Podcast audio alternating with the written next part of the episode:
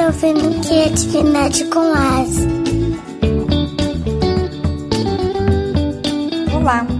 Já faz parte do nosso combinado que quinzenalmente eu vou contar uma história e com perguntinhas no final para que adultos e crianças possam discutir sobre a história e uma história que desenvolva principalmente o poder da imaginação das crianças e dos adultos. Então, nesse episódio número 22, todo episódio par, a gente vai contar uma história. Eu vou continuar a segunda parte daquela história que eu comecei a contar no episódio 20, a menina que inventou o branco invisível. Então, vamos lá. era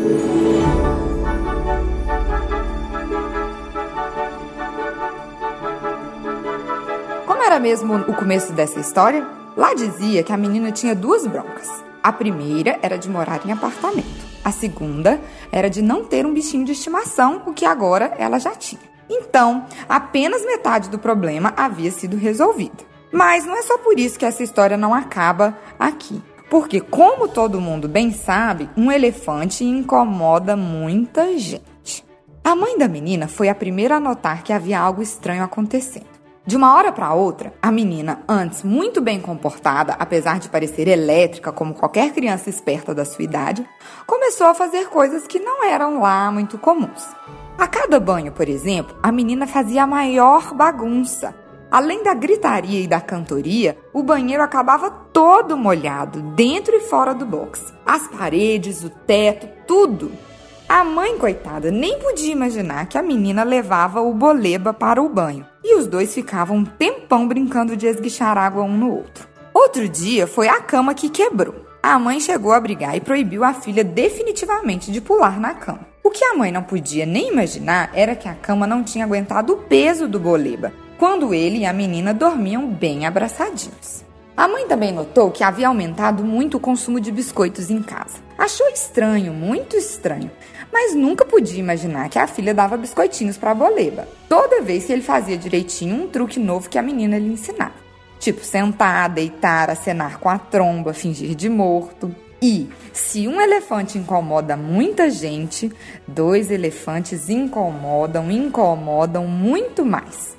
A menina, achando que Boleba poderia estar sentindo falta de uma companhia da mesma espécie, criou outro elefante branco invisível para brincarem juntos os três. Na verdade, dessa vez a menina criou uma elefanta, porque elefantes meninos não gostam de brincar de boneca.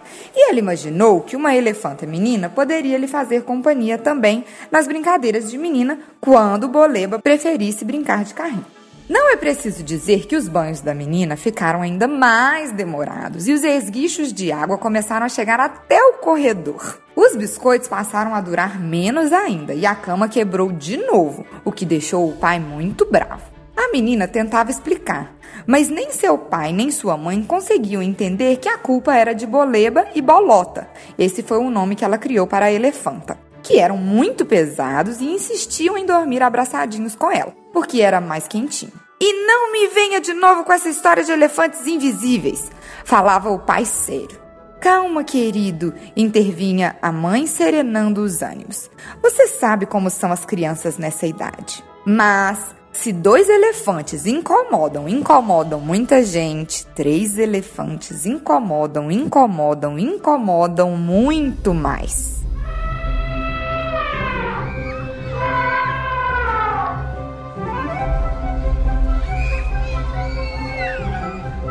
Pois é, Boleba e Bolota se apaixonaram. Começaram a namorar, se casaram e tiveram um filhote branco invisível, o Bolebinha. Aí não havia biscoito que chegasse naquela casa. Era uma cama nova todo mês e a conta de água aumentou que foi um espanto. O pior de tudo é que o apartamento não tinha sido feito para suportar o peso dos três elefantes correndo e brincando o tempo todo. E começaram a surgir trincas no teto do apartamento de baixo. Aí vieram os engenheiros, avaliaram a situação e disseram que todo mundo teria que se mudar, porque o prédio poderia cair a qualquer momento.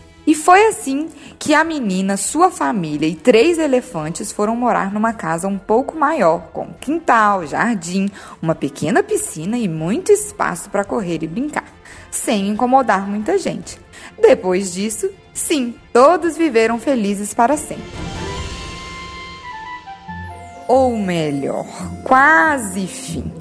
Porque o tempo passou, a menina cresceu, fez faculdade, formou-se em engenharia e foi morar em outra cidade, longe da casa onde até hoje vivem seus pais e os três elefantes branco invisíveis. De vez em quando, ela passa as férias com a família e aproveita para brincar de novo com seus amigos elefantes. Eles também nunca se esqueceram dela, afinal, eles têm memória de elefante. Só os pais é que ainda estranham o repentino aumento no consumo de biscoitos e aquela farra e gritaria toda vez que a filha vai tomar banho.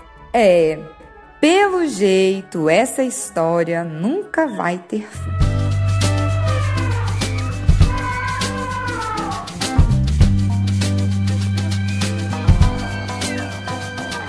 Agora, que tal crianças e adultos conversarem sobre os amigos imaginários?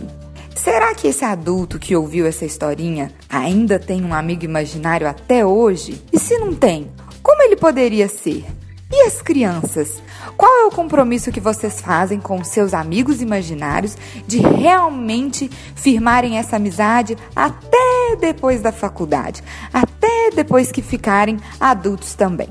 Bom, pode ser um bom momento para a gente recapitular os amigos e fazer compromissos de amigos invisíveis, amigos imaginários eternos. E viva a vida com alegria e muita imaginação. E viva a vida com alegria e muita imaginação.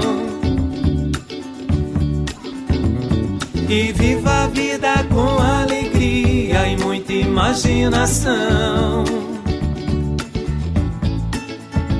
Um grande abraço e até o próximo episódio. Tchau!